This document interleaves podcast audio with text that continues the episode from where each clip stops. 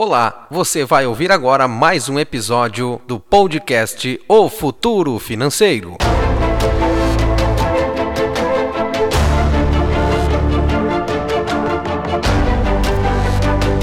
Muito bom dia, muito bom dia a você que nos ouve uh, na Rádio Pop Mais, também pelo YouTube nos assiste, nos ouve também. O nosso bom dia a você. Estamos começando hoje mais um programa, mais um episódio do Futuro Financeiro. Hoje vamos falar com o Márcio Borba, ele que vai, o Ronaldo aí, né, não, não, não vai se fazer presente hoje, teve uns compromissos, né? E nós temos um convidado mais que especial hoje aí, né? E gente boa demais aí, deixa o microfone dessa rapaziada. Bom dia, Márcio. Bom dia, Fernando. Tudo certo? Tudo certo, cara. Vamos lá então. O que, o que, que vocês têm para nós? Primeiro apresenta esse parceiraço aí que tá com a gente hoje. Claro, vamos apresentar esse querido aqui. Eu vou falar um pouco, mas óbvio que ele vai poder falar mais sobre ele, né? Alan Anderson, né? Conhecido como Alan. Isso aí. Nome um pouco diferente, mas muito bom também, né? A gente fala. É, o Alan, ele é um entusiasta do mercado, é um cara que é autodidata em várias funções nela. Exatamente. Também é fãzaço aí do Nikola Tesla. Sou um grande fã dele também. Acredito que muitas coisas que ele fez hoje fez muita mudança no nosso mundo. É, se, se Só a... pedir pro Anderson falar um pouquinho mais perto. Pode puxar o microfone tá, para cima. Assim. Isso aí. Isso aí. Tá bom agora? Agora ficou perfeito. Perfeito. Obrigado. Então, tá. Perfeito, cara. Vai seja... que é tua, Márcio. Seja bem-vindo, Alan. Muito obrigado. Hoje a gente vai abordar aqui alguns assuntos uh, um pouco técnicos até? Uhum. né? A gente já conversou aqui no, no off aqui um pouquinho. Ele é, a gente vai tratar, eu vou tentar trazer o assunto de uma maneira que não seja tão técnica até para os ouvintes ali não cochilarem na, dentro da, do nosso podcast, né? Sim. A gente vai tratar hoje sobre o The Merge, tá? The Merge. Mas antes disso, uh, Fernando, eu gostaria de trazer aqui uma curiosidade curiosa, podemos? Deve, meu querido. Não, então vamos lá. Hoje eu preparei aqui, já fazem algumas semanas, na verdade, que eu tô com isso na cabeça da, dessa curiosidade, que ela veio até de um livro que eu tava lendo, que ele fala muito sobre ciência e fé, tá, Alan? Uhum. Uh, então, vamos lá. Você já ouviu falar no termo salto quântico? Salto quântico, cara, eu já ouvi alguma coisa sobre, mas não muito, tá? Pra ser tá. bem sincero. O salto quântico ele é um salto que acontece lá na, no átomo, tá? Então, para todos que estão nos ouvindo aí, o átomo ele basicamente é tudo, tá? Então, tudo que compõe o universo, desde matéria a, que, a, que a ciência consegue estudar, até aquilo que ela chama de matéria escura, é composto por átomos, tá? Então, átomo é uma composição energética que ele faz uma ligação, né? Uma determinada ligação e através disso ele compõe tudo, né? Desde matérias animadas a matérias inanimadas. Então a gente começa essa curiosidade falando lá em 1806, né? Que foi quando John Dalton, que foi o cara que propôs a primeira vez esse termo chamado átomo, o material in, mais indivisível na, no que a gente consegue observar enquanto ciência, né? Sim. Uh, porque assim a nossa ciência ela é totalmente uh, observação, né? A gente consegue observar fatos passados, até porque nós somos uh, seres tridimensionais, né? Que a gente consegue observar ali no tridimensional o que, que inclui comprimento, largura e distância. Tá? Tudo que a gente consegue mensurar está dentro disso, inclusive o átomo. Ele tem a sua carga, ele tem o seu peso, por mais que seja um 0.00000001, ele tem o seu peso. Uh, então, dentro disso, a gente consegue observar tudo que é linear, né? Linear na questão de tempo. Então, Sim. o tempo para nós ele funciona de que maneira? Funciona da, do, do, que a gente consegue observar, que é daqui para frente. Né? O que ficou para trás é passado. Você pode ter registro, mas não necessariamente significa que você consegue interagir com o passado. Você consegue observar o passado. Sim. Então, dado esse, dado esse início, né, da, da, essa composição do que, que a gente consegue observar, do que, que a ciência traz como verdade, por mais que a ciência sempre diga que uh, ela pode ser alterada, né, Sim. a gente vê hum, o átomo como que é a composição de prótons, elétrons e nêutrons, né, sendo que um, a, a, o núcleo dele é uma carga positiva e ali dentro da, a, da, da onde fica ali aquela eletrosfera de elétrons é, ele vai ser, ter sete camadas, né? Vê o número 7 aí para quem é numerologista, né? Sim, número tá em se- tudo, né? Tá em tudo. O número da vida, número do- da perfeição, são vários itens que você agrega o número 7. E não é tão à toa, porque você pega na, na essência do que a gente conhece como verdade, como realidade, também tem o número 7 presente. Que é justamente essas camadas. O que, que acontece? Ah, vamos avançando. Você pega a, essa camada, essas camadas de. essas sete camadas onde que o, o, o elétron vai transitar, que é o quê? Cada vez que esse, ele, eh, que esse átomo recebe uma carga energética de eh, eletromagnética, luz, feixe de luz, basicamente, ele vai se carregando e ele vai trans, eh, transitando da camada mais próxima ao núcleo até que ele chegue na camada eh, mais exterior. E aí sim ele vai eh, vai chegar a concluir o seu destino vai liberar aquela energia que ele acumulou durante aquele período e aí ele vai migrar para um outro átomo e assim a natureza se reinventa tá? Então ela é uma partilha eh, o, o elétron em si ele é uma partilha é uma partilha partilha subatômica tá então a gente está falando que o átomo é indivisível, então quer dizer que tem uma coisa que ele é subatômico, ele é até menor do que todo um átomo em si, até porque ele é uma parte do átomo. Sim, Então o que, que acontece, cara? Olha que interessante. O ser humano ele consegue observar o momento em que o átomo está recebendo essa carga energética.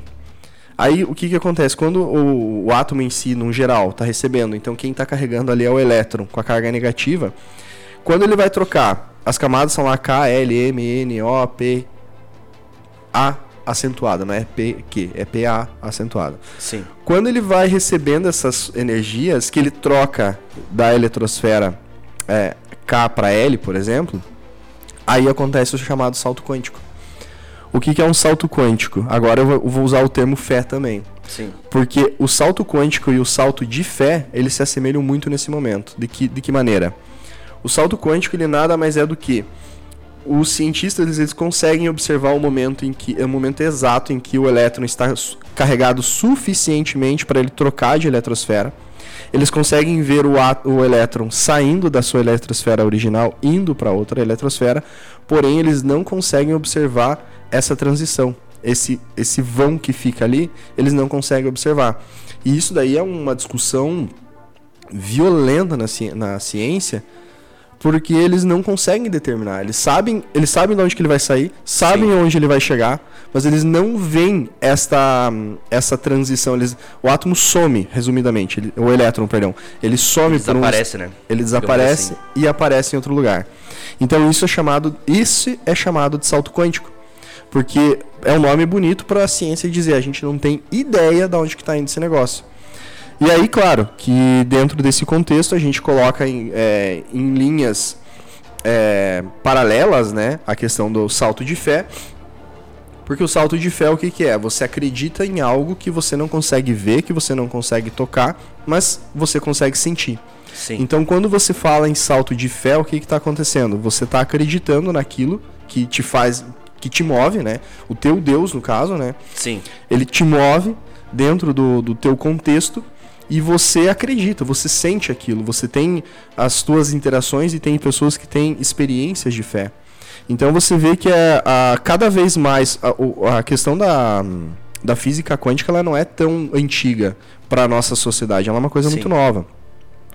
E você, você olhando que quanto mais a ciência estuda o universo, quanto mais a ciência estuda a- as interações, a própria probabilidade matemática da- do ser humano existir, que é praticamente zero, e dentro da ciência é uma- há um consenso de que existiu uma força maior que precisou se movimentar para que a gente existisse, porque matematicamente a gente não existiria sim, a gente vê essa ligação. Então a gente vê o que? Que o salto quântico e o salto de fé, eles são a mesma coisa.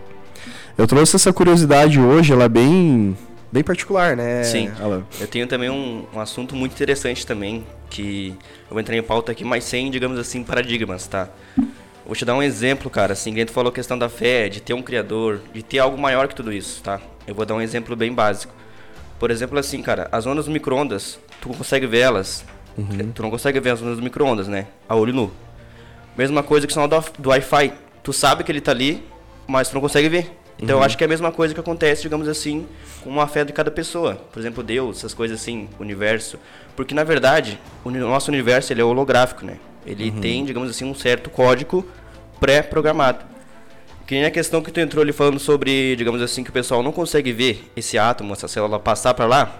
No caso, eu acho que seria, em minha opinião, poderia ser um ponto zero. Porque ali seria, tipo, digamos assim, o ponto zero de cada, de cada molécula, cada, cada átomo que acontece. Entendeu? Você olhar o por trás da cortina, né? Isso, eu acho que po- poderia ser o ponto zero, tá? Mas também tem várias questões que a gente vai entrar também que, digamos assim, é uma coisa muito mais complicada do que a gente imagina. É. É, eu trouxe isso porque assim, eu quero dizer para as pessoas que é o seguinte: o átomo, ele tá presente em tudo, ele tá presente em mim, tá presente em você nesse microfone aqui, tá presente em quem tá nos escutando. Então, a mesma energia que circunda todo o universo circunda para você. Então, é importante para todo mundo que acredite em si, cara. Acredite em si, acredite que você é capaz, acredite que você pode dar esse salto de fé ou esse salto quântico na tua vida, que a energia que vai estar disponível para mim é a mesma energia que vai estar disponível para você. Então só vai depender de cada um. E essa curiosidade, como eu falei, ela é um pouco, ah, não é tão, vamos dizer assim, não dá tanta risada falando dela, Sim. mas a gente traz uma, quer trazer assuntos diferentes, não somente a mesma linha. O que, que você achou disso, Fernando? Fernando tá concentrado ali no, acho que tá jogando um Candy Crush. Deve estar ouvindo agora, na verdade. Aham. Não, beleza. Então vamos lá, já que seguimos aqui. Agora o Fernando escutou ali no retorno. Desculpa, meu querido, é que eu tava. Eu tava. Eu tô assistindo a live aqui também, fazendo a, a parte de coordenação, né? Olhando, ver, ouvindo como tá o volume, né? Como tá a voz, a imagem, como tá saindo e tá tudo certo. Me perdoe. Não. Agora eu cheguei. Prossiga, meu irmão. Não, beleza. Você conseguiu escutar? O que, que você achou do conteúdo? Olha, cara, eu acho que é, é, são sempre conteúdos de, de muita importância, porque a, a gente precisa ter a, a, a análise de todos os, os âmbitos, né? De todos os assuntos. E, e o Alan aí, gente finíssima, né? Vai dar uma aula pra gente aí também. Eu gostei, tô gostando bastante. Vamos lá. Tá, beleza. Então vamos lá. Vamos falar sobre o Demerge. Já ouviu falar um pouco sobre isso, Alan? Uh, The Merge, se eu não estou enganado, é uma criptomoeda, né? Seria? Na verdade, ele é um processo de uma criptomoeda. Um processo de uma criptomoeda, é isso? Uhum, Tá. Eu vou fazer uma contextualização aqui, tá? Ok, gostaria de saber então. Uh, demerge é, ele é um termo que foi usado. O termo demerge significa fusão, tá? Então ele é um termo que foi consenso na rede Ethereum para a transição da rede Ethereum é, 1.0 para então chamada rede Ethereum 2.0. Esse termo até 2.0 é bem discutido, até mesmo hoje é mais difundido o demerge, tá? Para a gente entender um pouco isso, Alô, eu vou ter que fazer um retroceder um pouco falar um pouco sobre os sistemas de validação. Esse é um assunto que eu já gostaria de ter tratado até antes, Sim. mas que bom que a gente está aqui nessa, nessa fase, né, falando sobre isso, justamente enquanto a rede hoje está passando por esse processo de demerge. Várias fases dele já foram iniciadas, mas vamos lá.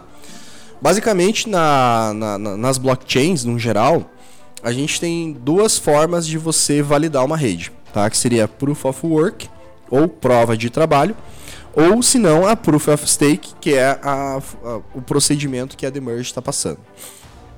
Proof of Work, significa, prova de trabalho, significa o quê? Quanto maior o seu poder computacional, maior é a tua chance de você minerar, tá? O termo minerar e Sim. você validar um bloco, tá? Então você vai ser recompensado pelo bloco a cada vez que você colocar mais energia dentro desse procedimento. Isto foi proposto, logicamente, no white paper do, blockchain, do, do Bitcoin, como o processo de validação, onde que o que, que acontece? Lá no começo da, da, da blockchain do Bitcoin, as pessoas conseguiam até minerar num computador, um computador caseiro, ou até mesmo assim, um computador preparado para aquilo, mas não com tanta infraestrutura. Sim. Hoje a gente ouve falar em fazendas de mineração, justamente porque o que, que acontece? O algoritmo do Bitcoin ele, ele foi proposto de que maneira? A cada vez que for é, minerando mais blocos, o algoritmo torna essa criptografia mais densa, mais pesada. Sim. Então isso significa que você tem que ter mais poder computacional para que você consiga minerar esta criptomoeda.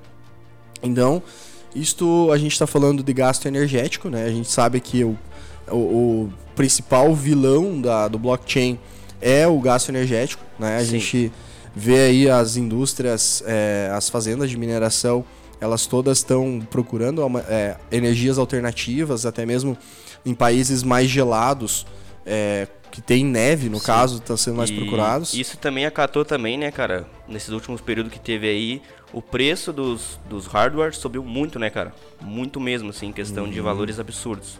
É, pra quem é gamer, sentiu bastante, é, eu, né? eu que sou um cara que tem muito conhecimento sobre isso. Cara, chegou um período assim que eu olhava as placas de vídeo assim e falava, cara, isso não é possível. Como é que a gente Uhum. vai conseguir ter, digamos assim, um, um lazer, né? Porque muitas pessoas têm um lazer ali, fazer, jogando um joguinho e tal. E isso entrou no mercado assim muito absurdamente muito alto o valor. Subiu muito. É interessante isso daí porque é o seguinte, pra quem tá nos ouvindo, vou, eu não sou técnico, mas eu vou falar sobre essa questão da placa de vídeo, né? Sim.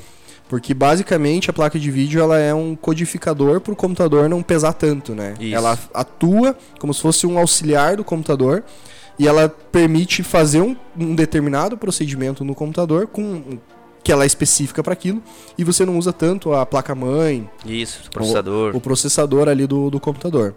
E claro que se você pegar as fazendas de mineração, elas têm um computador com uma capacidade ínfima na placa mãe.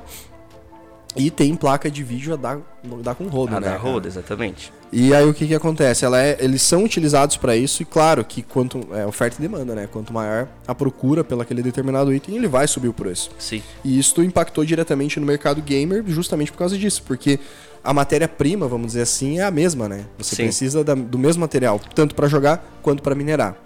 E aí o que que acontece, Alan? Na Proof of Work, a comunidade em si, porque o que, o que é diferencial das blockchains? Ela não é regida por um governo, não é regida por uma empresa, ela é regida por um, um fórum, um consenso. Sim. E aí, com a, a- o advindo da blockchain da Ethereum, não, não somente isso, mas antes, anterior a isso, muito se discutia sobre a segurança da blockchain, da, do Bitcoin no caso, ah, em alguns fatores. Na questão segurança, a gente fala na, no domínio da rede, principalmente no domínio da rede. Por quê? Que, quan- vamos lá, se eu sou um minerador, o famoso ataque dos 51%. Sim. Se eu sou um minerador e eu tenho muitas máquinas e eu tenho máquina suficiente para validar 51% da rede, eu vou conseguir acabar com o Bitcoin. Este é um risco é, que existe esse risco. Matematicamente ele existe. Por exemplo, se os principais pools de mineração se juntarem e quiserem fazer isso, eles vão. Claro que vai ter fazer muita coisa, vai ter que é, dividir o fórum, vai ter que quebrar a blockchain, que é muito difícil de acontecer. Sim. Por mais que a minoria matematicamente é, não consiga ir contra, mas os protocolos do- da blockchain elas vão contra. Então, eu vou dar um exemplo que foi lá no início do, do Bitcoin, que teve, um, teve uma galera de mineradores que eles estavam olhando basicamente para o seu próprio umbigo e eles estavam pensando que, cara, os blocos aqui estão muito pequenos. Então a gente quer blocos maiores, que é maior poder de descentralização, já Sim. que a gente tem bastante poder computacional. Perdão. Já que a gente tem bastante poder compu- computacional e a gente quer, é, quer mais poder, quer mais dinheiro. E Sim. aí eles começaram um processo de validação deles lá no começo. E aí o que, que aconteceu nesse momento? O Bitcoin quase morreu em 2009. Ele foi lançado em 2008, de- ali no final de né, 2008. Em 2009 ele quase morreu. Porque ele ali, quando o, o- o fórum identificou isso, o que, que aconteceu? Gerou esse atrito, gerou esse conflito. E aí as pessoas começaram a discutir ali, não, peraí, isso aqui não tá certo, tá indo contra os conceitos do Bitcoin. Sim. E aí chegou numa- determinada altura do campeonato que não tinha mais o que fazer. Ou matava o Bitcoin, ou fazia um fork. E foi o que aconteceu. A gente tem hoje chamado Bitcoin Cash, o Bitcoin BCH, Cash. que tá aí para quem quiser comprar ele. O que, que ele é? Ele é, ele é advindo deste fork, desta, deste poder computacional que foi gerado esse atrito. Claro que teve uma movimentação intensa nos fóruns, né? Onde que as pessoas fizeram essa votação. Quem Sim. quis ir pro Bitcoin Cash foi, parabéns. A gente tem o dado aí de que não foi tão. é, não, não teve tanto êxito quanto eles imaginavam, né? Porque realmente ele centralizou mais a rede, ele tornou ela mais lenta, ele tornou ela mais pesada e as taxas também não acompanharam como eles queriam. Então, essa discussão ela ficou muito mais acalorada por causa dessa, dessa movimentação, né? Sim. E aí o que, que acontece, cara? A, a rede ela pode ser atacada. Só que o que, que acontece nesse caso? Os pessoal falou assim, não, mas espera aí. Se o cara faz um ataque no Proof of Work, na Bitcoin, na blockchain do Bitcoin, ele não vai ser penalizado como ele deveria ser, porque ele, ele vai continuar com suas máquinas, inclusive ele vai continuar podendo mexer, trabalhar no protocolo do, da blockchain. Sim.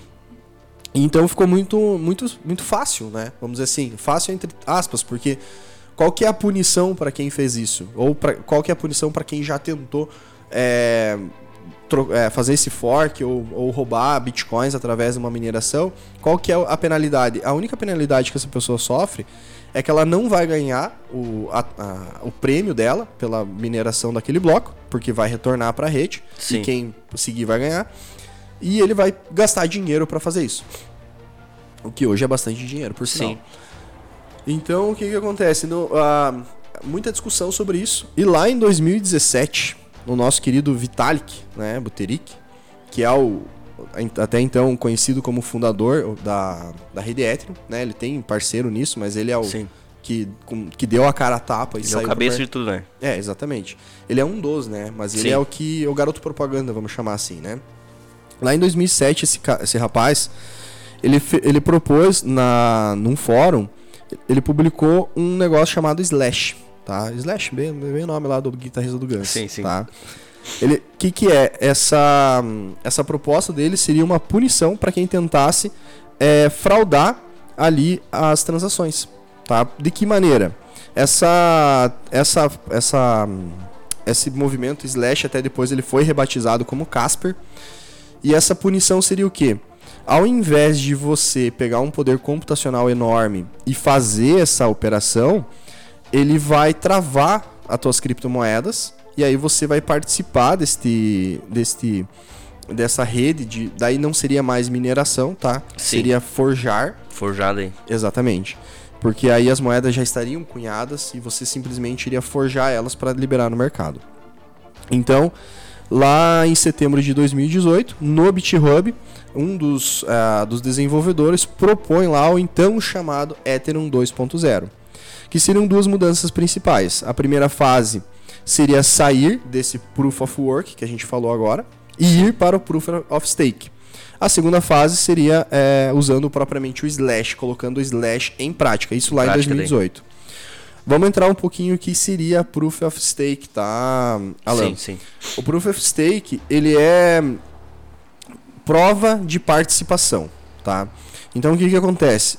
Sabe aquela história do porco e da galinha, né? Que o porco ele tá envolvido, né? Ele, ele dá o couro pra, pra fazer a, a, a- janta, no caso, e a galinha ela tá só ali participando, porque ela dá o ovo e continua viva. Sim, sim. Quando não, ela vai pra panela, né? Mas nesse, nesse exemplo funciona Entendi assim. o contexto, sim. Tá, então o que que acontece? O Proof of Stake ele propõe que você seja o porco, tá? Tá. Que significa o quê? Você vai pegar as tuas criptomoedas e você vai depositar num, num banco, num- seria num banco, né? Mas ele- você vai depositar na blockchain Sim. e você vai deixar essas criptomoedas para você participar de um, entre aspas, sorteio de participação de, de da, da, da forja dessas criptomoedas. Eu vou trazer uma analogia aqui para ficar Tá. mais fácil. Então imagina assim, ela, você, imagina que o banco que você tem conta, ele vai fazer um sorteio de dinheiro, Tá. tá? Para você participar desse sorteio, você precisa deixar dinheiro na conta, tá? Então, naturalmente, quanto mais dinheiro você deixar, mais chance você tem de ganhar. Sim. E também, quanto mais tempo você deixar, mais chances você vai ter de concorrer, tá?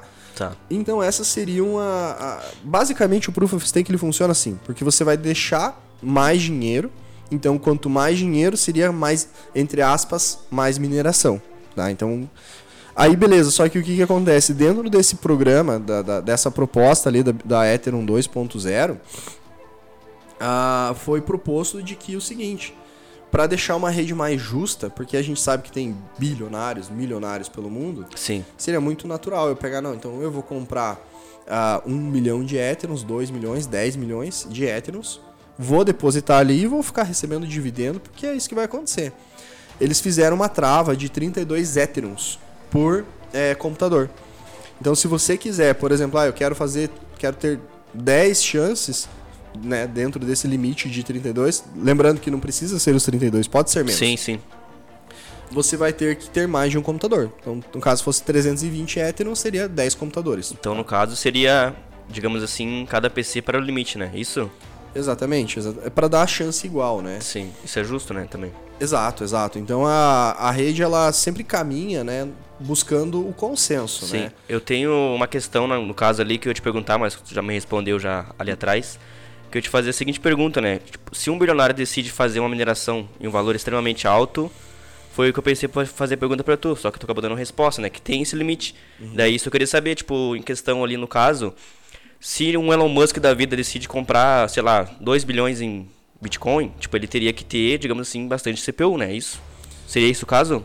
É, só vamos deixar o termo claro, né? Que se ele comprasse 2 milhões de bitcoins, ele teria 2 milhões de unidade, na- da unidade da criptomoeda. Sim. Se ele quiser, por exemplo, tentar é, corromper a rede do Bitcoin, Isso, exatamente, isso que eu queria fazer, tipo, ele tem hipótese. que ter um computador, um computador, né? Não, ele tem que ter uma fazenda de mineração Sim. muito forte. Isso. É possível? Matematicamente sim. Mas o protocolo do Bitcoin ele tem as suas travas de segurança, como essa que eu citei ali, da, que gerou a Bitcoin Cash, Sim. que por mais que a rede seja superior a 51%, a rede consegue invalidar através do seu próprio protocolo, porque você tem que mostrar que está errado. Então tem essas travas, Uhum. só que é o seguinte, é um jogo. O, o que se fala é que para você corromper a pro- Proof of Work do, do Bitcoin é, seria basicamente com um computador quântico. Tá? então a gente já falou de quântico É, hoje, né? Isso, exatamente. Uhum. Voltamos ao termo quântico. Porque eu não vou entrar nesse assunto tão a fundo, mas Sim. assim, os computadores hoje, tradicionalmente, eles trabalham com, trabalham com 0 e 1. Um. Tudo é 0 e 1. Um, O binário, né? o binário, exatamente. Tudo é 0 e 1. Um. Tudo. Sim e não. Liga e desliga. Preto e branco. Esse tipo de coisa. O computador quântico, ele trabalha tanto podendo ser... O zero pode ser zero quanto pode ser um. E um pode ser um quanto pode ser zero. Então, as... Cara, é uma matemática, assim, E a ridícula. questão também tem. Esse dia eu vi uma notícia sobre que eles estão fabricando um processador, tá? Que ele vai ser multiplicado o valor dele. Então, cada vez que eles estão lançando um processador novo no mercado, ele vem cada vez melhor. E daí, se eu penso na questão agora da GPU também. Pode chegar um período que a gente tenha uma GPU, digamos assim, que seja absurdamente valor muito alto. Aí, se eu penso, tipo, se isso vai impactar no mercado de criptomoeda, né?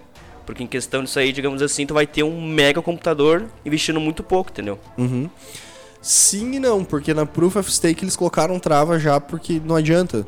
Você pode ter, por exemplo, se você conseguir configurar um, como é, um- aquele celular Note 10, por exemplo, Sim, por exemplo. você pode usar um celular como você pode usar um mega computador para fazer o Proof of Stake. Não necessariamente você precisa de poder computacional. Você precisa estar lá presente. Sim. Você entendi. precisa pagar a tua taxinha lá, colocar teus Ethereums lá travado, Uhum. e aí sim você vai estar participando desta rede.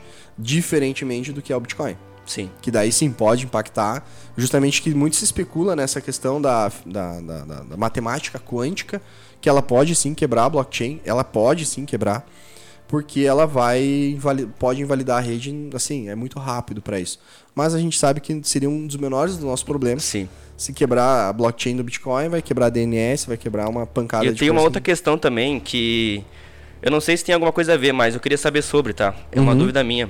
No caso, o valor da GPU agora, ele tá muito abaixo do valor que ele era no mercado antes, no passado, no caso. Há Uhum. dois anos atrás, por exemplo. Então, eu não sei se tem alguma coisa a ver com o preço do dólar ou se, tipo, digamos assim, pelo que eu andei pesquisando, as criptomoedas abaixaram muito o valor, né?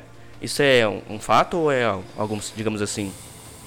Cara, não é tão isolado, né? Sim. No, o mercado não trabalha isolado. Tanto que muito um tempo atrás o pessoal falava assim: "Ah, a Bitcoin, a blockchain corre em paralelo com o mercado financeiro". Mas cara, a gente viu aí que não é assim que funciona. Sim. Tanto a, a fuga da, dos fiduciários para a blockchain, quanto a liquidação da blockchain para o fiduciário interferem diretamente nesses ativos. Então não, não é um fator específico, né? Sim. Ela é uma composição de todo o enredo que vai trazer, que Daí vai faz toda, essa, digamos assim, Exatamente, toda essa até- ligação, né, no caso. até mesmo a matérias, vou dar o exemplo das placas de vídeo. Sim.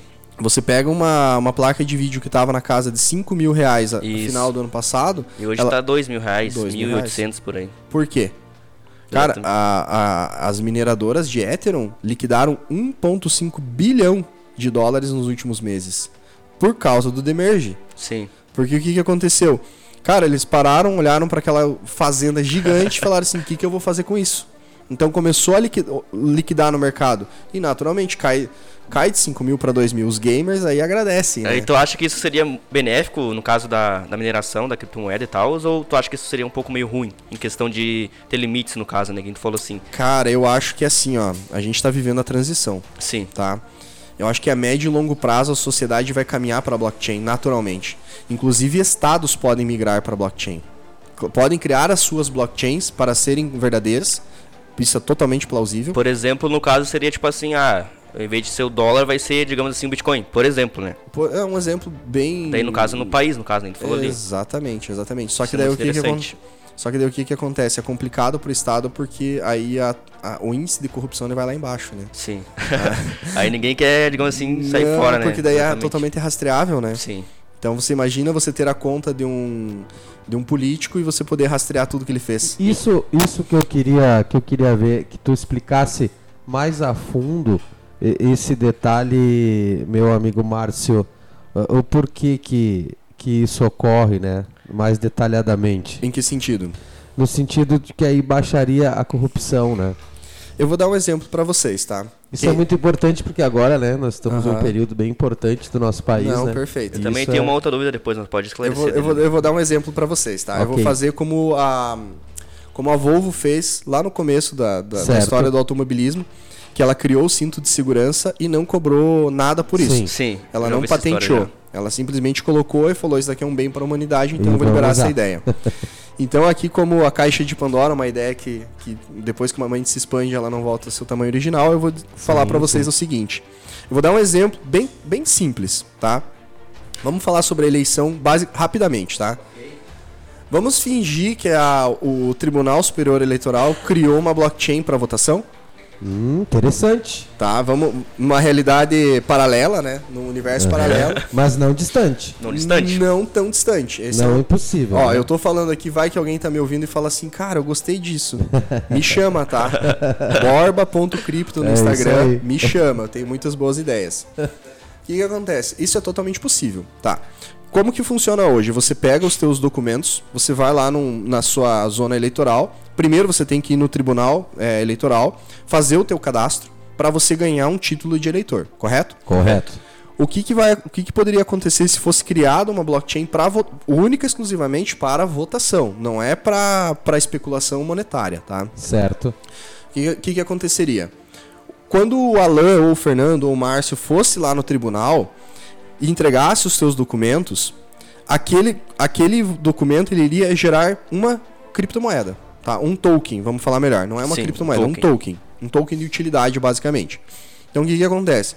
O Alan foi lá, entregou os seus documentos, aquela pessoa vai registrar ele e ela vai criar, de- claro que vai ter que ter acesso, né? Ela é uma blockchain centralizada, totalmente centralizada, porém Sim. auditável. O que, que acontece? O Alan foi lá, ele vai entregar os documentos dele, vai pegar o CPF dele, e naquele momento em que o Alan entregou o CPF dele e validou o cadastro, vai ser gerado uma- um, um token que vai ser colocado na carteira do Alan. Lembrando que exchange não é carteira. É, exatamente. Vai ser colocado esse token na carteira do Alan. E esse token, ele é um token de utilidade. Ele só vai servir no dia 2 de outubro, né? Nesse caso aqui. Ele vai, só vai servir lá no dia 2 de outubro. Que o Alan só vai poder usar esse token no dia 2 de outubro. Ele, te- ele é um contrato que ele está escrito dessa maneira. Se o Alan não usar no dia 2, ele é queimado. Se o Alan ah, não fizer o cadastro dele, vai ficar aquele token lá na blockchain porque era do Alan. Então o que, que vai acontecer? O Alan foi lá, fez o cadastro dele. O Alan foi lá, pegou, ele tem aquele token. Sim. Aí no dia 2 de outubro, o Alan chega lá com não precisaria nem dos documentos, precisaria apenas do- da comprovação da car- Código, do- né, também. só precisaria de uma comprovação que ele possui esse token, isso daí seria facilmente lido através de um QR Code. E aí o Alan poderia ser nas urnas normalmente, na- no que a gente conhece hoje das urnas. O Alan chegaria lá, ele ia lá no mesário e falaria, ó, eu vim aqui gastar meu token. Aí o mesário ia olhar, ah, realmente você tem um token. Então, se dirija à urna. Quando você for lá na urna, você, vamos lá, dar um exemplo. Você iria pegar, seria uma transação daí. Aí você chegaria lá com o teu celular, ia estar tá lá um, um, um crédito para você pagar, que Sim. seria esse token, lá um QR Code na tua tela, você iria pegar o teu celular, iria ler aquele QR Code, aí você liberaria para você votar e você votaria normalmente. O que, que aconteceria com isso? O voto do Alan seria computado na blockchain imediatamente. Não teria uma conferência posterior, por quê? Porque aquele que já foi queimado aquele token, foi usado aquele token. E aí a votação seguiria normalmente. Esse é um, um procedimento possível. Ele seria muito, muito uh, rastreável e hackeável? Hackeável não porque está na blockchain. Ele teria um registro, né? Que daí, digamos assim, caso num futuro assim não muito próximo eu queira ver o que, foi feito com o meu token, eu poderia saber, né? Aí, aí, entra a questão da pseudo é, anonimato, tá? Porque é o seguinte, o Alan poderia conferir o voto dele. Ele certo. pode conferir, ele pode ver o voto de todo mundo. Ele Sim. vai ver aquela dita daquela hash, aquele Sim. código gigante. Uhum. Ele vai ver de todo mundo. Mas ele não sabe quem é cada um. Então você uhum. garante o teu anonimato. Sim. Então, só que, porém, como o Alan vai saber qual é a hash dele, porque ele tem acesso à carteira dele, ele sabe quem, quem que é o número dele, ele vai, poderia entrar na blockchain e ver lá, não, ó, esse, essa hash votou nesse, nesse e nesse. Ah, realmente eu votei nesses. Então você tem a conferência, tem a auditoria imediata, todo mundo tem essa, essa possibilidade. E é claro, aí se tivesse algum tipo de é, suspeita de fraude, as pessoas poderiam facilmente é, fazer, a, fazer um procedimento de auditoria, uma regra de três, onde que as pessoas voltariam no tribunal e diriam, não, ó, eu sou esse daqui, eu votei nesse daqui. Só que para você corromper a blockchain, você sabe que é um pouquinho mais complexo. É, isso a gente isso. já falou e você que está ouvindo, assistindo, pode conferir lá nos primeiros episódios né, uhum. do Futuro Financeiro que a gente é. falou exatamente sobre isso, né? Sobre uh, uh, como é difícil você hackear uma blockchain. Né? É. Então esse esse esse sistema que eu estou falando aqui, ele não é exclusivo meu, tá? Não é sim, só sim. eu que defendo ele. Tem outras pessoas aí que também já falaram sobre isso. É lógico que ele é assim, é, na realidade de hoje para o Brasil principalmente ele é utópico, né? Ah, sim. Com Mas certeza. Cara, pensa na, na, perfeição que seria isso, porque você cria um, um sistema específico para votação. Uh, sim, no caso ali, eu ia te perguntar sobre a questão, no caso, seria digamos assim, a gente pegar, tá? E tirar totalmente o, o valor do caso no, do real, do papel e transformar todo o dinheiro do, das pessoas, tá? Digamos assim, um dinheiro digital. Aí eu queria entrar em questão contigo sobre isso. Uh, o governo não poderia controlar o que cada pessoa iria gastar para não gerar tanta inflação? O que, que tu acha sobre isso? Você já ouviu... Não sei se tu entendeu, daí tu pode Você já ouviu um... falar no Pix? Já. Tá aí, ó. Tá Mas no caso, assim, ó, por exemplo, assim, uh, que nem o dinheiro, o papel, eu posso sacar um certo valor bem absurdo e deixar guardado ali pra mim. Uhum. Ele vai ter o mesmo valor, a mesma utilidade. Já o dinheiro digital, eu poderei algum dia, sei lá, tipo, minha conta ser bloqueada, entendeu? Então tem várias questões que eu entro em, em conjunto contigo agora sobre isso. Ele o, o, Pix quando ele foi lançado ele teve muita discussão se ele seria uma blockchain do governo. Sim. e ele tem essa cara de blockchain é, ele tem essa um, uma certa característica né? É ele tem porque ele é online né? Sim, a característica é, é essa. Ele não é uma blockchain porque ele é um ele é um alocado dentro do Banco Central do Brasil né, em conjunto com a Casa da Moeda mas ele é basicamente um modelo de blockchain, tá? Bem tosco, tá, pessoal? Por favor, para quem é um pouco mais entendido no mercado, Sim. deve estar tá se revirando agora, dizendo, né? Não tá, é nada. Tá falando besteira. Mas assim, por analogia, ele funciona dessa maneira, porque o que você falou é possi totalmente possível. Isso. Você não consegue bloquear as notas de circularem, mas você consegue bloquear uma conta específica. Isso, exatamente. Isso que eu entrei em questão, né? Aí entra bem aquela questão, né? Tipo assim, você vai fazer imposto de renda, né? Sim. Se você fizer o imposto de renda e errar, uhum. eles te dão uma multa. Sim. Eles dizem assim, não, mas você deveria ter entregue certo. Mas se você sabe que eu tô errado, por que, que você já não fez para mim e eu só assino? Exatamente. Mas vamos lá, gente. Uma essa questão lógica. Essa questão aí da, das eleições e da questão dessa blockchain que eu citei é Sim. totalmente possível, tá? Sim. Como eu falei, uh, isso até para questões de votação, da, não só para eleição, mas também a próprio quando uma empresa tem capital aberto, e ela faz votação com seus acionistas, isso daí gera muito mais credibilidade, porque você não está a, a, não tá ligado diretamente a um sistema só. Você tá ligado a um sistema onde todo mundo tem acesso, todo mundo sabe o que está acontecendo. É, e, e, tu tem mais uh, a questão de, de realmente ser mais seguro, né? A segurança é a criptografia, né? Sim. Não que, o, não que os bancos de dados não tenham criptografia, mas você quebrar uma criptografia é uma coisa, você quebrar um protocolo que está difundido entre milhares é de computadores coisa. é outra coisa. Porque ainda, não me, se não me engano, foi ontem ou ontem, ontem, eu acho que foi, que eu vi que mais uma vez o site do governo estadual aqui do estado do Rio Grande do Sul foi hackeado, né? Ah, isso daí vai acontecer. Teve a questão do Uber muito... também, que ele foi hackeado, né? Também teve essa questão aí. É, aí tá o problema das big techs, né?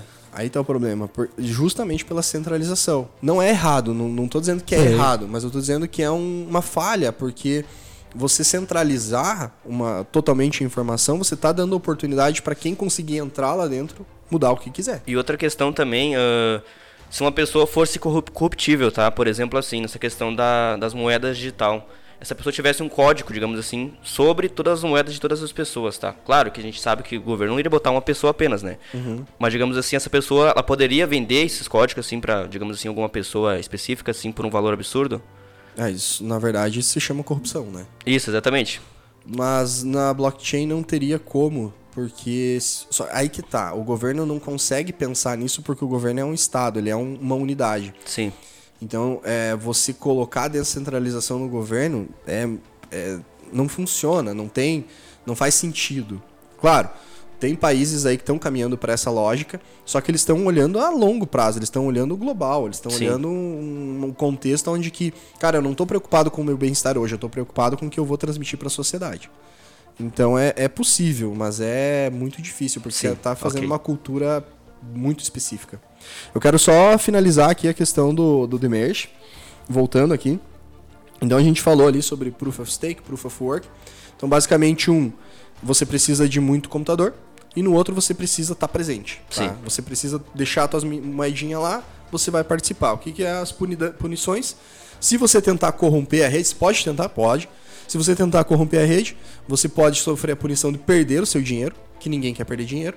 E você pode, além de perder seu dinheiro, você pode ser excluído da rede. Então você vai perder dinheiro e vai sair da rede. Coisa que no blockchain do Bitcoin não existe, que é a Proof of, a proof of Work. Você simplesmente deixa de ganhar. É diferente de você ser subtraído.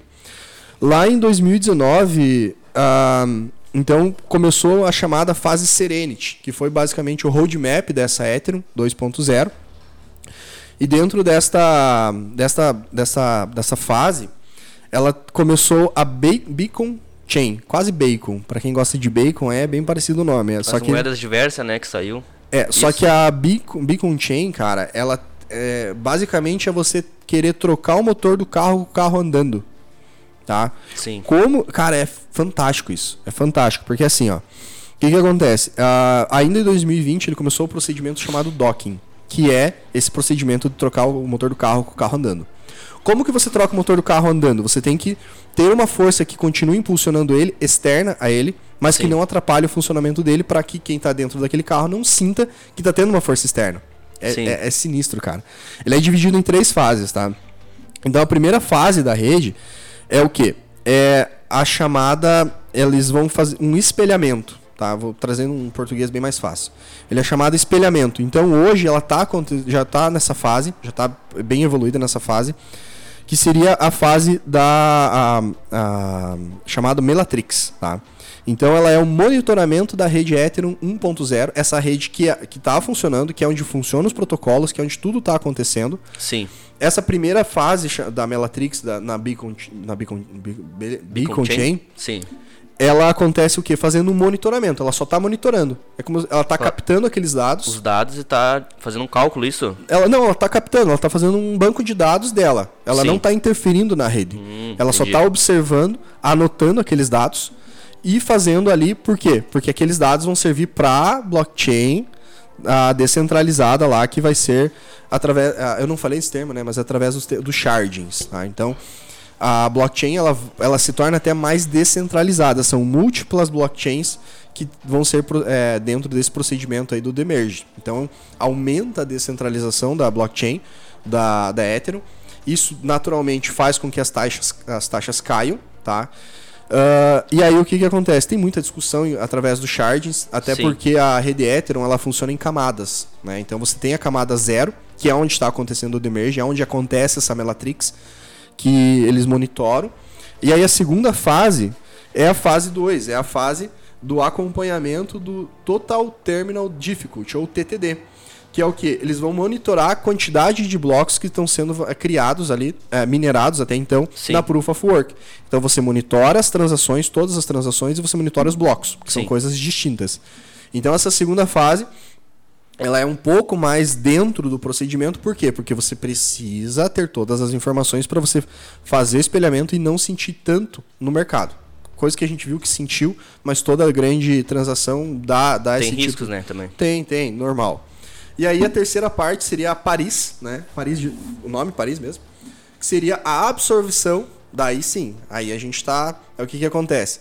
Vamos lá, primeiro você pega o carro, o carro tá andando. Sim. Você chega, você vai pegar um. A primeira fase o que, que é? Você encostar o teu outro carro no lado, ligar um no outro, e aí você faz esse espelhamento. Os dois estão na mesma velocidade, está numa reta. Então a primeira fase é o que? Você colocou um carro com o outro, aquele carro 2 está fazendo impulsionando um. Sim. E as pessoas não sentiram. Aí a fase 2 seria o quê? Você arrancar o motor fora. Você tirou o motor fora. E a fase 3 é o quê? Você pegar o motor, que seria um motor novo, e colocar naquele carro e liberar ele. Sim. Que seria isso que, que é a fase 3, a fase Paris. Aí o que, que acontece? Fez isso daí, finalizou o demerge. E é um. Cara, o que eu tô falando aqui são termos um chulos. complexo, né? Mas é absurdo. Tem muita discussão, teve muito atraso no projeto. E por que, que teve atraso? Eu vou dar um exemplo. Porque como a, a, a blockchain do Bitcoin ela funciona dentro dela mesmo. Então, Sim. tipo, tudo acontece ali, é um procedimento, como eu já usei o exemplo, né, um e-mail que se apaga, né? Então ele o blockchain ele é gerado do Bitcoin, depois deletado, isso? Exatamente. É, é como se você entrasse na tua caixa de e-mail hoje, mandasse um e-mail para uma pessoa e quando você mandou, ele não vai ficar registrado na tua caixa de saída porque o teu e-mail vai apagar. Sim. Isso é uma transação na blockchain do Bitcoin. Simples. Entendi. É isso que acontece. Já na nessa proposta, né, da, da Ethereum, ela funciona em camadas. Então, assim, vou dar um exemplo de um chamado Tron, tá? A rede Tron, que ela funciona na segunda camada da Ethereum, que ela vai... Aí a gente já está entrando, passando já do Demerge, isso é assunto para outros podcasts, mas eu já vou dar um spoiler Perfeito. aqui para a galera. Uh, o que que acontece? Feita essa primeira fase do Demerge, cara, a... qual que é o reflexo disso? Aumenta a segurança, porque as pessoas vão ficar com medo de perder seu capital e não Sim, simplesmente de não ganhar. Um, digamos assim, uma certa a gente fala assim, uma segurança que a gente falou, mas uma segurança mais fixa, né? Uma é, segurança mais segura, Mais caso. clara, né? Mais clara, exatamente. Uh, aumenta a segurança também porque você descentraliza mais a rede, você possibilita que pessoas dentro da sua casa hoje voltem a forjar e não minerar as criptomoedas. Sim. Então você descentraliza, você tira somente daqueles pools de mineração. É que lá, digamos assim, bah, saturou, né, cara? Tipo, uma vez era só assunto sobre PC mineração, de mineração é. e uhum. era uma loucura. Eu lembro que eu peguei a época em 2019 ali, quando eu comecei a estudar sobre bem, bem pouco, vocês sabem. Que eu via muita notícia sobre ah, Bitcoin subiu absurdamente, as pessoas uhum. comprando e pessoas vendendo. Nossa, foi um absurdo assim, uhum. tipo, de notícias que eu via. E o, e o terceiro ponto, e não menos importante, é que seria o consumo energético. A, Sim. O, o volume energético ele cai 99,5%. Então se imagina. Então isso vai ser muito bom, né? Ou não? Cara, 99,5%. É tipo, você tá gastando lá, vamos lá, mil reais de luz, você vai passar a gastar 50 centavos. Isso é ótimo, então. Entendeu? Maravilhoso. É, então é. O, o que que acontece? A, a proposta disso daqui ela é muito violenta. E aí possibilita o quê? Se você cai o consumo energético, cai as taxas. Sabe aquele efeito cascata? Sim. Então é isso que acontece. Claro que o que agora entra dentro da, da rede Ethereum já estão acontecendo mais atualizações, não é só isso. Claro que o assunto hoje era de merge, Sim. mas eu quero deixar aqui, por exemplo, o, um procedimento que está acontecendo na segunda camada, que é nessas trocas mais baratas, porque o que, que aconteceu nos últimos anos? O Ethereum ficou muito caro para você fazer transação na rede Ethereum. Então era muito caro, porque ah, o bloco era muito caro, era muito tempo, é muita transação, é muito mais transação do que a própria Bitcoin, porque você tem vamos lá, 98% das criptomoedas que existem hoje estão ligadas a Ethereum. Então é muita, muita validação. Sim. Então a taxa subiu demais, né? Aí o que que acontece? Começaram a ser criados protocolos na segunda camada, que é o que? Basicamente é o seguinte: é um, um projeto, vamos dizer assim, chamado. Vou dar o exemplo da Tron. Eles fazem o quê? Eles recolhem as transações, você faz a transação na rede Tron, basicamente você está entregando o teu, o teu ativo para a Tron e a Tron vai funcionar como se fosse um banco de liquidez. Então, ao invés deles pegarem e mandarem a transação por transação, você individualmente ela pegar a tua transação e fazê-la diretamente na primeira camada da Ethereum e pagar lá até 140 dólares de taxa. Sim. Você vai pegar e mandar o teu ativo para a rede Tron e você vai pagar um dólar, sempre um dólar pela 95 centavos, um dólar. Digamos assim, então ela vai peneirar isso. Não, ela vai, ela vai acumular, ela vai reter. Hum. Porque o preço para você fazer uma transação na Ethereum de um Ethereum ou de um milhão de Ethereums é o mesmo. O que, que muda é o quanto que isso vai impactar no teu capital. Porque se você faz de um Ethereum, é um percentual. Agora, se você faz de mil Ethereums, é outro percentual. Então, a Tron, o que, que ela faz? Ela tem um grande capital de Ethereum, logicamente. Então, ela vai recolhendo e ao invés de ela fazer milhares de transações, ela faz uma. Então, ela organiza o, negócio para fazer uma transação. Por isso, daí ela, a taxa cai para todo mundo. Ela vai ganhar essa diferença na taxa. E fica mais acessível, né, para as pessoas, isso. Imagina, se pagar 140 dólares para pagar um dólar, é bem mais acessível, Bastante. né? Então, é, agora com essa atualização do Demerge, já está acontecendo uma atualização na própria Cardano. Os cardanistas de plantão sabem que tá, o nome se chama Vazio, tá? Parece que é vazio, mas é com L no final. Está acontecendo mais uma atualização. Então, assim, a, como eu falei lá no começo, a gente está passando pelo processo de transição o impacto disso na sociedade a gente vai sentir nos próximos anos. E vai ser um impacto muito positivo. Porque eu, eu bato de novo na tecla. Pensa os empresários conseguirem fazer Sim. o seu. Ao invés de você, empresário, estar tá fazendo hoje um aplicativo para tua loja, que é o que está já está caindo um pouco, né? Mas muito se bateu, ah, todo mundo tinha que ter aplicativo. Da galera começou a, a recusar aplicativo porque não dava memória no celular. Mas ao invés de você fazer um aplicativo, você conseguir gerar um contrato para tua loja em específico numa blockchain, que a pessoa não vai precisar baixar o teu aplicativo, mas ela vai poder participar do teu programa de fidelidade, do teu programa de pontos, só porque você criou isso. Então, a, essa atualização ela vai tornar muito mais possível que as pessoas façam isso. Claro que vai ter problemas, como qualquer outra coisa. Sim. Mas a, o, o reflexo positivo é muito maior. Sim. Em questão, agora para finalizar, uh, eu queria ver um termo contigo, você já ouviu falar sobre guerra de streaming. Guerra de streaming em que sentido? Que no caso está sendo muita agora, digamos assim, plataformas de streaming pessoal. E isso teve um grande impacto, no caso, nos valores de cada, digamos assim, Netflix, uh, uhum. Star Plus, digamos assim, Disney Plus. Que teve um valor muito. Ele acabou baixando o valor, porque já existia muito. E tu acha que, tipo, a criptomoeda em si começar a lançar mais criptomoedas no, no mercado, tu acha que isso pode impactar no valor de cada uma? Ah, com certeza, né? Por exemplo, se você tem dois projetos que se propõem a fazer a mesma coisa, talvez um pouco diferente um do outro, talvez Sim. não. Naturalmente as pessoas vão para aquele projeto que tenha que tenha mais vantagem, né? Tem mais vantagens, Sim. tem uma melhor contrapartida. Então hoje você vê, como eu tô falando, uh, daqui uns anos a gente vai ver programas de fidelidade em blockchain programas de ponto em blockchain. Sim. Então, a, a oferta ela vai proporcionar, claro, muita picaretagem, como a gente já sabe, né? Sim, sempre sim, tem, né? Mas na, o ponto positivo vai ser muito maior. A partir do momento que as empresas olharem para esse mercado, estou falando poder privado, não estou falando poder público. A partir das empresas num geral, eu estou falando do cara que tem uma, uma rede de supermercados e ou nenhuma rede, ele tem um supermercado, sim. mas ele quer fazer um programa de fidelidade. Cara, ele vai fazer. Lembra do procedimento lá da eleição? Ele vai fazer um procedimento que vai gerar um token para a pessoa. A pessoa gastou, ela vai ter uma recompensa. Isso tudo ele não vai precisar daí de uma equipe de 10, 15 Sim. pessoas monitorando. Uh, porque a própria rede vai monitorar. Exatamente, questão disso, um exemplo bem básico seria as redes sociais de cada empresa se tu percebeu o tanto de empresa que criou Instagram, Facebook para poder atender os clientes online, uhum. é absurdo. E isso impactou muito bom, né? Porque a é. empresa ela economizou dinheiro com funcionários, tá? Uhum. Por exemplo, e na, assim. E na pandemia cresceu muito, né? Uh, pessoas que perderam seus empregos e montaram o seu próprio negócio. Uhum. Isso é estatisticamente comprovado, né? Que e não volta mais. É, uma grande maioria é quem perdeu o emprego aí em prol da pandemia, o famoso fecha tudo ali. Né? Sim, sim. É, muita gente migrou. Digo, cara, eu vou abrir meu negócio. Aí a vizinha lá faz bolo. Bah, eu sei fazer bolo. Quando vê, compra uma máquina, uns apetrechos lá e, cara, hoje tem uma confeitaria. E as possibilidades são infinitas, né, cara? É. Porque a internet tem muitas coisas pra tu fazer. E lembrando que o Instagram agora, eu não sei o que vocês acham, né? Não sei. eh, eu não, não digo mais que o Instagram é uma rede social. Não. Eu, eu digo que o Instagram hoje é uma empresa onde você distribui ali, eh, fica na vitrine com os teus serviços e teus produtos. Tem né? aquele velho ditado, né? Se tu não paga o produto, você é o produto, né? Exatamente.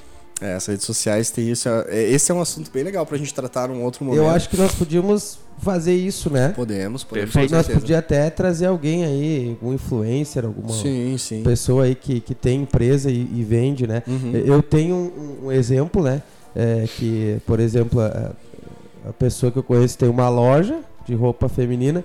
Ela fez, fizeram um site, cara, mas a maioria das vendas é pelo Instagram. A pessoa chega lá, pá, pá, pá, É quero um, aqui. ele, é, não precisa mais se criar um site, né? Antigamente todo mundo queria um Tinha site. que botar site, tinha que pagar e não, gastar hoje em dia não, tu- velho, não. Infoproduto, cara, é muito mais Isso aí. fácil de você vender. E tu vende a rodos, muito mais que tu ter. E outra coisa também, por exemplo, tu não vai gastar tanto com loja física, tu não vai gastar Exato. com aluguel, com Tu funcionários tem- também, é. porque uma pessoa consegue garantir, digamos assim. Claro, vou- vou- é uma vou um questão pouquinho- muito. Vou um pouquinho mais a fundo, né? O próprio WhatsApp já automatizou as vendas também, tá? Exatamente. Exatamente. Então você capta no Instagram, finaliza no WhatsApp e Tem você precisa questão só de, de lojas de lancheria que tu pega o cardápio pelo WhatsApp. Tu abre Sim. ali, ele aparece os produtos, cara. E Isso tu, é uma e tu coisa escolhe, muito... né? Eu tenho um amigo meu que até agora a gente está estudando aí pra gente divulgar ele aqui na Pop.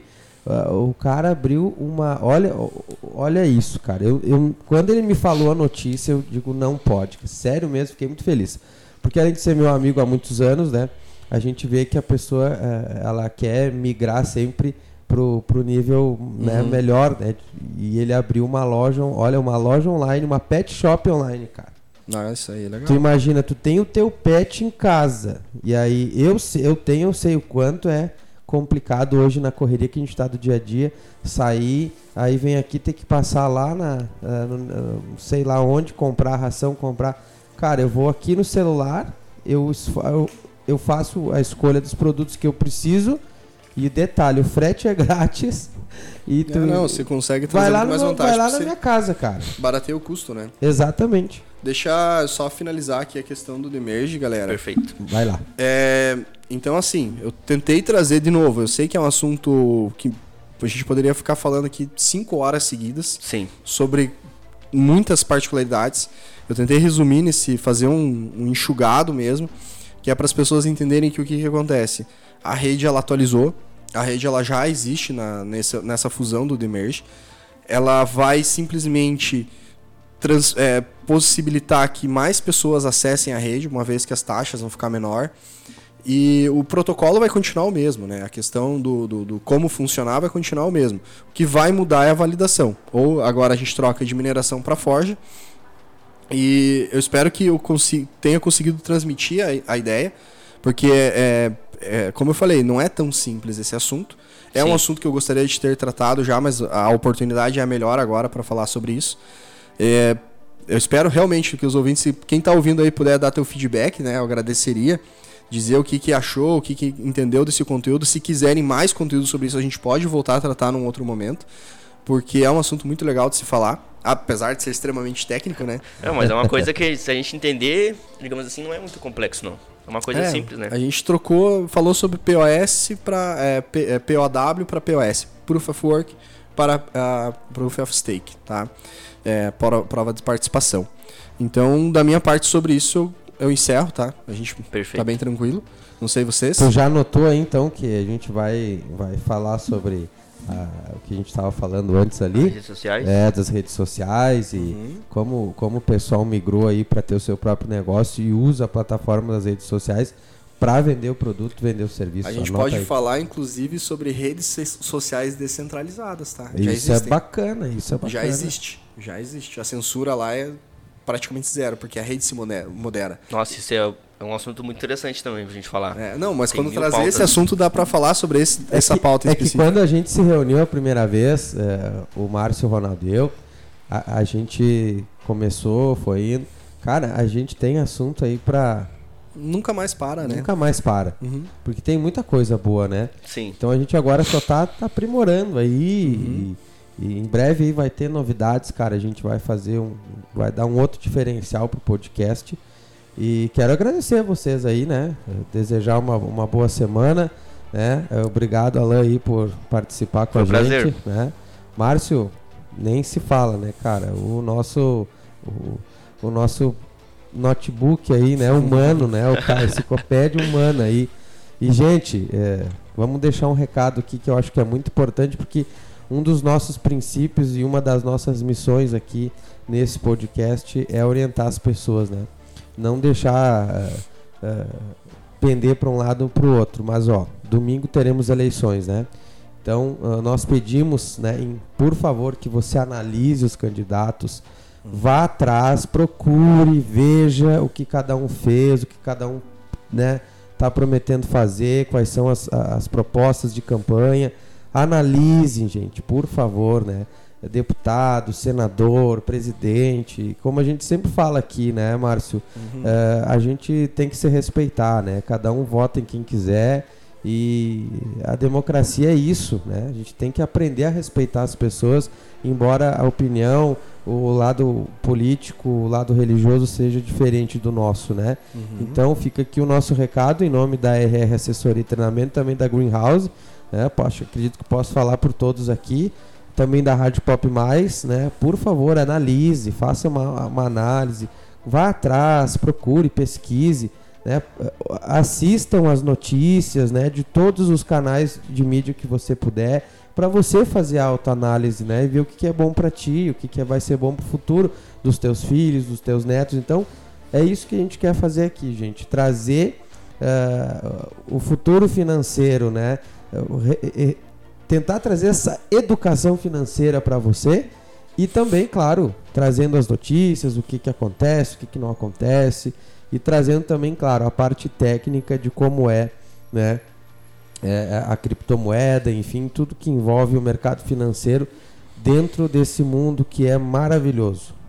Desejamos a vocês então uma boa semana e quarta-feira que vem nós estaremos de volta. Lembrando que logo mais esse episódio já vai estar disponível no Spotify, no Deezer, né, nas mais variadas plataformas de streaming. Agradecendo então a vocês que ficaram com a gente, agradecendo também aos nossos apoiadores aqui, Greenhouse, Define, também RR Assessoria e Treinamento. Um forte abraço e a gente volta aí na próxima quarta-feira. Valeu, obrigado. Tchau, tchau. Você ouviu o podcast O Futuro Financeiro. Até o próximo episódio.